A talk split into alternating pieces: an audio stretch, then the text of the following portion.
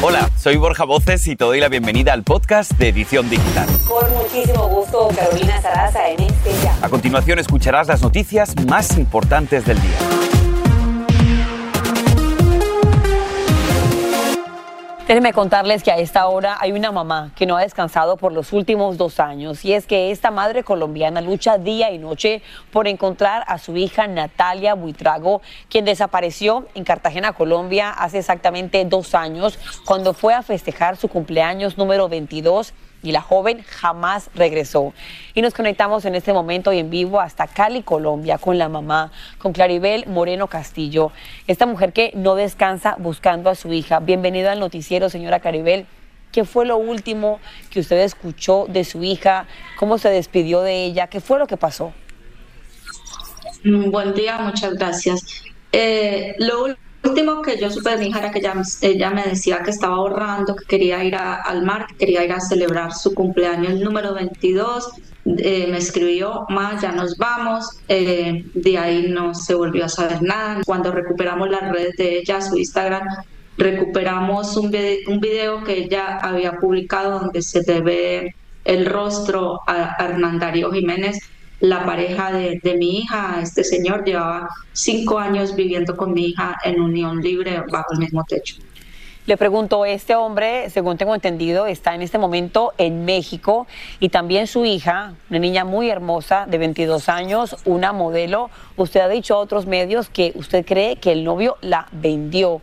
¿Por qué cree usted que pasó eso? Eh, ¿Qué le hace pensar a usted que la persona que era la pareja de su hija hubiera tenido la capacidad de hacer algo así? Cuando mi hija llevaba ya ocho días de desaparecida, logré hablar con él. Él nunca nos ha dado cara, eh, me habló durante un mes por teléfono y, e incluso me llegó a decir que hacía siete meses no vivía con mi hija Natalia, luego me dijo que dos meses.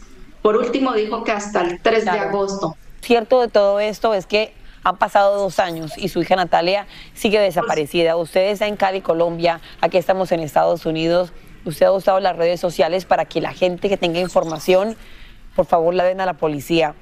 La policía que le dice a usted primero y segundo, el llamado que usted hace a la, gente que está viendo el noticiero en caso de que tengan alguna información. Si su hija está viendo el noticiero, ¿qué le gustaría que supiera?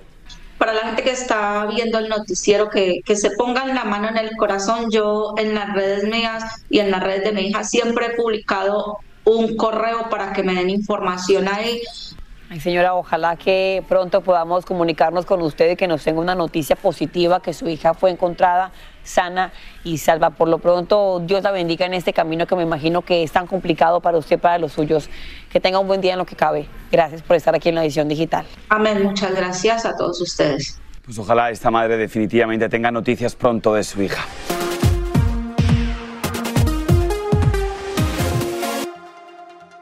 Y seguimos con más información. Miren, las empresas McDonald's y Chipotle anunciaron que van a aumentar sus precios en California para compensar por el aumento del salario mínimo para trabajadores de restaurantes aprobado por la legislatura estatal. Dicha ley establece el salario mínimo en 20 dólares la hora. Los críticos de la ley dijeron que los restaurantes reducirían su personal o aumentarían los precios para afrontar el aumento de sus costos. Y también les contamos que Panera Bread estará informándole a sus clientes de la presencia de cafeína en algunas bebidas. Y esto ocurre después de la demanda presentada por la familia de una joven que perdió la vida tras consumir su conocida limonada energética. Sus etiquetas advertirán ahora acerca de los peligros del consumo en niños, personas como esta joven que era sensible a la cafeína, mujeres embarazadas y también madres lactantes. Y miren, suele decirse que en una buena relación se debe tener la aprobación tanto de familiares como de amigos.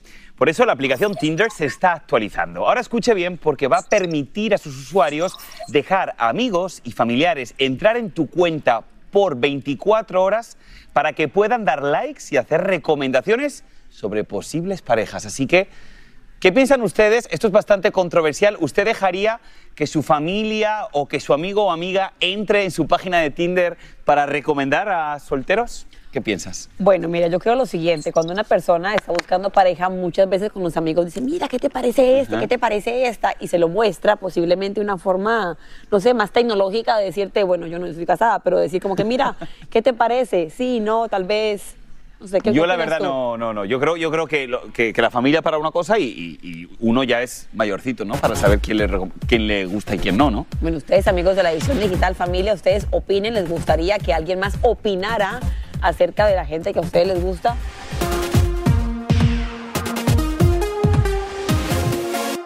Y ojo porque tenemos otra seria alerta de salud. Si usas gotas para los ojos, debes saber que algunas marcas, escucha esto, porque podrían tener un potencial riesgo de infección ocular e incluso llevarte a la pérdida de la vista. La FDA encontró contaminación bacterial en áreas de producción de las fábricas y es por eso que ha ordenado el retiro de las marcas Cardinal Health, Leader y Rugby vendidas en las farmacias CVS, Rite Aid y Target. Y ya están retirándolas de las farmacias y también de la venta en línea. Así que si usted la tiene en casa, por favor, tenga mucho, mucho cuidado. Estamos a puertas del Día de Acción de Gracias y una compañía de techos lanzó una oferta que está dando, bueno, mucho de qué hablar. Quien decida hacer negocio con ellos recibirá un pavo y además un arma de fuego tipo AR-15 como regalo. Miren que la empresa dice que su controversial iniciativa es para que sus clientes se reúnan a cenar y además puedan proteger a sus familias con este arma. Esto es lo que compartieron con nuestro noticiero Edición Digital. Vamos a escuchar. Hola, soy la administradora de Roof Easy. Somos operados por veteranos y apoyamos los derechos de la primera y la segunda enmienda. Y según la empresa, han vendido varios tejados y han realizado decenas de estimados. Además, aseguran que la promoción es legal y que están trabajando directamente con una compañía de armas. Ustedes en el resto del país, ¿qué opinan al respecto?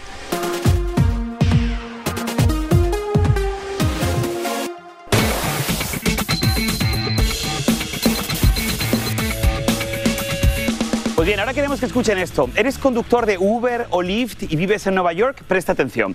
Estas famosas empresas van a pagar conjuntamente aproximadamente 328 millones de dólares a 100.000 conductores neoyorquinos a quienes estas empresas les habrían retenido dinero injustamente. ¿Pero de qué se trata este acuerdo y a quiénes beneficia? Yo te explico. Las presuntas violaciones de Uber ocurrieron entre el año 2014 y 2017. Sin embargo, las de Lyft ocurrieron entre el 2015 y el 2017.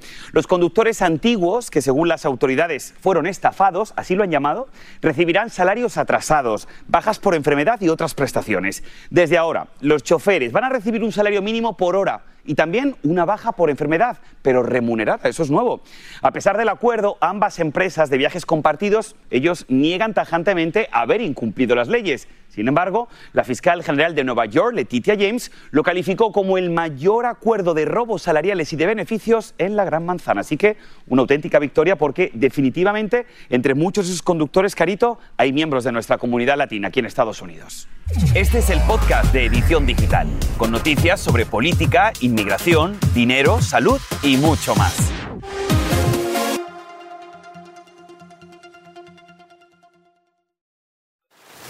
Y ahora regresamos con el podcast de Edición Digital con las principales noticias del día. Vamos a continuar con más porque este fin de semana les recuerdo que hay cambio de hora. Es decir, vamos a retrasar el reloj una hora. Suena bien, ¿no? Vamos a poder dormir una horita más. Pero ojo porque lamentablemente no todos son buenas nuevas. Parte de la población, este cambio le puede ocasionar problemas de depresión y un desbalance emocional. Y ustedes pensarán, ¿solo por una hora? Pues ojo, porque podría tener efectos más fuertes en adultos mayores y en niños. Pero, ¿cómo podemos hacer para que no nos afecte? Bueno, vamos a conectarnos con algunos consejos con el doctor Joseph Barón, presidente de Dorrington Medical Associates, al que damos la bienvenida. Doctor Barón, gracias. Cuéntenos, doctor, ¿por qué el cambio de hora puede estar relacionado con la depresión? Mira, tu cuerpo está acostumbrado a dormir cierto número de horas, pero también está acostumbrado a ver cierto número de horas de sol. Cuando tú tienes este sol, el sol hace que una glándula del cerebro te produzca unas sustancias químicas que te mantiene alerta, te mantienen cosas por el estilo. Cuando tú tienes este horario de invierno en el cual tienes menos horas de sol por día, vas a tener menos producción de estos productos químicos y por lo tanto te da esa, esa depresión. Del 3 al 5% de, de, las, de los grupos que mencionaste lo pueden tener, tanto el adulto mayor como los niños. Entonces, por eso es importante que, que hagamos algo para prevenir esto. Pues precisamente vamos a eso, vamos a ese algo. Doctor Barón, ¿qué consejos puede darnos para evitar la depresión y mantener bien el nivel de serotonina que tenemos en nuestra cabeza? Mira, aunque a todos nos encanta este dormir una horita más, eh, una cosa que yo le recomiendo a la gente es que tú despiértate a la misma hora que te despertarías, eh, es decir, una hora menos de lo que el reloj te va a decir. La otra cosa que puedes hacer es hacer ejercicio. El hacer ejercicio definitivamente te ayuda a producir una serie de sustancias que te van a hacer que el cerebro se acostumbre más fácil a este cambio y vas a tener menos efectos de, de depresión. Definitivamente, doctor Barón, siempre como que todo acaba en el deporte, ¿no? Siempre hablamos de que el deporte definitivamente te ayuda y mucho, y en este caso también con la serotonina. Así que, doctor Barón, como siempre es un gusto. Muchísimas gracias por estar con nosotros. Venga, pues seguimos con más. Un informe de los Centros para el Control de Enfermedades, los CDC, reporta que por primera vez en dos décadas, el año pasado aumentó la tasa de mortalidad infantil a un 3%, cuando hubo 5.6 muertes infantiles por cada mil nacidos. Las principales razones fueron la falta de atención a la maternidad, que limita la capacidad de atender adecuadamente a los bebés, y la segunda fue la limitación del acceso al aborto.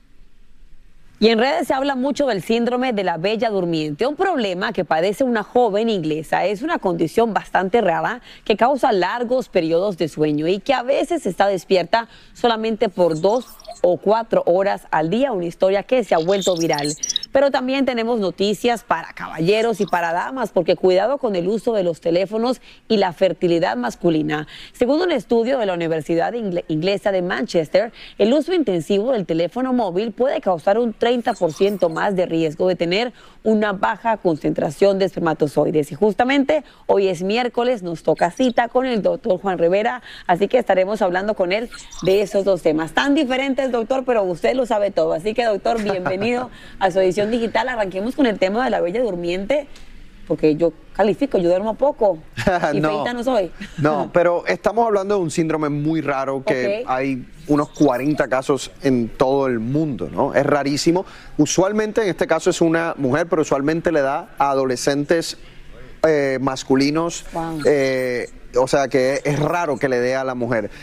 Lo, como tú mencionas, es un paciente que duerme por 20 horas. Usualmente les da por episodios de semanas, eh, no es todo el tiempo. Cuando están en ese episodio de somnolencia, a la misma vez también están como desorientados, como casi como viviendo en otra realidad. ¿Algún tipo de tratamiento? No, no se sabe realmente a qué se debe. Entonces no hay un medicamento o una cura. Lo interesante es que usualmente los pacientes que sufren de esto, después de unos 10 a 15 años, se les va que me imagino que debe ser aterrador pasar casi todo el día dormido. Bueno, eh, eh, ella necesita, por ejemplo, estos pacientes necesitan del cuidado de, sus padres. Eh, no, es bien difícil vivir el día a día. Doctor, también el día a día viene también acompañado del teléfono celular. Todos los días estamos pendientes. Hace unos años hablaba un estudio de que dejar el teléfono, especialmente para los caballeros, aquí en el bolsillo o las computadoras, era dañino. Ahora surge que también baja el conteo de espermatozoides. ¿Qué tan cierto es esto? ¿Qué tan preocupante es esto? ¿Y qué deberíamos hacer? Estos son estudios que demuestran correlaciones. No sabemos a ciencia, a ciencia, ciencia cierta si realmente el uso del teléfono disminuye el conteo de espermatozoides en los hombres. El conteo de espermatozoides en los hombres lleva disminuyendo eh, por una década. Entonces, eh, puede ser que haya algo relacionado al celular, pero no podemos decirlo con certeza aún. Por ejemplo, puede ser que los hombres que están mucho más tiempo en el celular hacen menos ejercicio, tienen eh, más riesgo de obesidad. Y eso sí son factores que conocemos que pueden disminuir no solo la testosterona, sino el conteo de espermatozoides. Entonces, eh, yo creo que uno siempre debe eh, ejercer cautela, ¿no?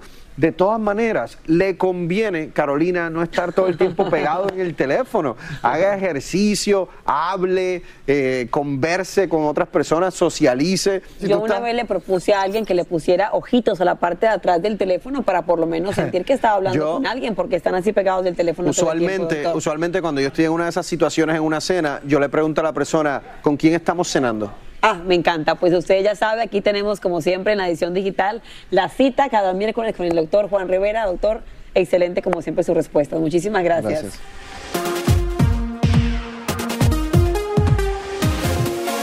Se multiplican los homenajes por la muerte del famoso actor Matthew Perry, ya saben, la estrella de la popular serie Friends, de la que aún lamentablemente se desconocen las causas oficiales de su muerte. El Departamento de Policía de Los Ángeles dijo que no había signos evidentes de trauma, por lo que se esperan los resultados de la investigación del forense. Vamos a conectarnos hasta California con Socorro Cruz sobre lo último de este caso. Socorro, cuéntanos lo último, por favor. ¿Qué es lo nuevo que se sabe? Adelante. Hola, ¿qué tal compañeros? ¿Cómo están? Muy buenas tardes. Pues sí, podríamos decir que el mundo del entretenimiento está de luto por la pérdida de Matthew Perry. Este sábado, en punto de las 4 con 7 minutos, las autoridades recibieron una llamada de emergencia, pedían auxilio para una situación acuática. Cuando llegaron los paramédicos encontraron el cuerpo de Perry de 54 años de edad en el jacuzzi de su casa, por lo que en ese momento las autoridades dijeron que él había muerto por ahogamiento. Ahora el médico forense dice otra cosa después de realizarle la autopsia y de hecho ellos concluyeron diciendo que se trata de una autopsia diferida. ¿Qué significa esto? Que no pudieron llegar a la conclusión del motivo real de la muerte del actor, por lo que se ha pedido que se realice una serie de pruebas toxicológicas, esto con la intención de poder ver o encontrar qué otra situación, alguna sustancia pudo haber provocado la muerte del actor. En su casa sí se sabe que no se encontraron drogas, solamente medicamentos. Eh, por supuesto que sus fanáticos alrededor del mundo, pero aquí, sobre todo en Nueva York y en Hollywood, han reaccionado. Vamos a escucharlos. There's nobody like Chandler, so um, it's a terrible loss. It's unbelievable that he is not on the earth with us anymore. I can't imagine how the other friends are feeling. Descanse en paz, Matthew Perry. Yo soy Socorro Cruz desde Los Ángeles. Vuelvo al estudio. Pues me uno a tu deseo, mi querida Socorro. La verdad que una historia muy triste, teniendo en cuenta que sin duda esta serie de Friends acompañó a toda una generación. Así que como que muchos de nosotros hoy nos sentimos un poquito huérfanos.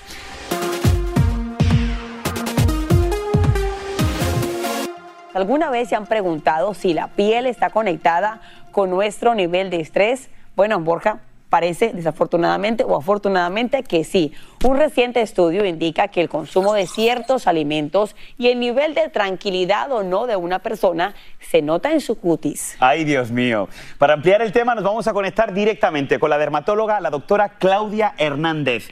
Doctora, muchísimas gracias por estar con nosotros. La verdad, para algunos puede ser algo sorpresivo, pero me gustaría a nivel un poquito más técnico que nos explique por qué el estrés genera brotes en la piel, doctora. Claro que sí, un gusto saludarlos, Carolina y Borja. Y bueno, resulta que lo explicaste muy bien desde el principio. Y realmente lo que sucede es que existe una conexión entre la piel y el cerebro, una conexión que es desde que el bebé comienza su formación y esta conexión nunca se pierde. Es por eso que todo lo que sucede a nivel de estrés puede manifestarse en la piel. Pero no solamente lo que sucede a nivel cerebral, sino también a nivel intestinal. Y por eso mencionaste el tema de la alimentación. Todo esto puede manifestarse en la piel y se puede manifestar de diferentes maneras. Vemos cómo puede haber prurito o eczema, las personas empiezan a rascar, empiezan a manifestar brotes, eczemas, enfermedades como psoriasis, inclusive pueden manifestar caída del pelo porque empiezan como a jalarse el pelo, esto se llama tricotilomanía, o también aparición de placas de alopecia que se llaman alopecia areata, la aparición del acné, que es hormonal, también tiene directamente que ver con el estrés, entonces es una cantidad y una variedad de cosas que se pueden manifestar en la piel y que podemos diagnosticar. Ay, yo le pregunto, doctora, ¿cómo se puede entonces prevenir? Porque asumo que es un efecto dominó. Estoy estresada, veo que la piel empieza a dañarse, una erupción en la piel. Me causa más estrés, más erupción. ¿Qué podemos hacer entonces? Claro que sí, si conocemos la causa que es el estrés, pues primero que nada tener un control de ese estrés, ya sea a través de, digamos, podemos utilizar eh, métodos como psicología, psiquiatría en algunas ocasiones, entrenar nuestro cerebro a través de la meditación, también el consumo de probióticos por esta relación directa entre el intestino, el cerebro y la piel. También resulta muy importante tener una alimentación balanceada y por supuesto también tener un skincare que sea completo y mantener la piel hidratada, mantener la piel con la salud eh, entre el más podamos, porque una piel saludable va a evitar que existan este tipo de brotes o de estrés también. Bueno, que sea todo también por la belleza y por la salud. Si ustedes en casa buscan una razón para dejar a un lado el estrés, piensen en la piel y creo que a todos se nos quita un poquito el estrés. Doctora Claudia Hernández, como siempre, un gusto conversar con usted. Que tenga un buen día. Gracias. Muchas gracias, doctora. Un placer. Gracias.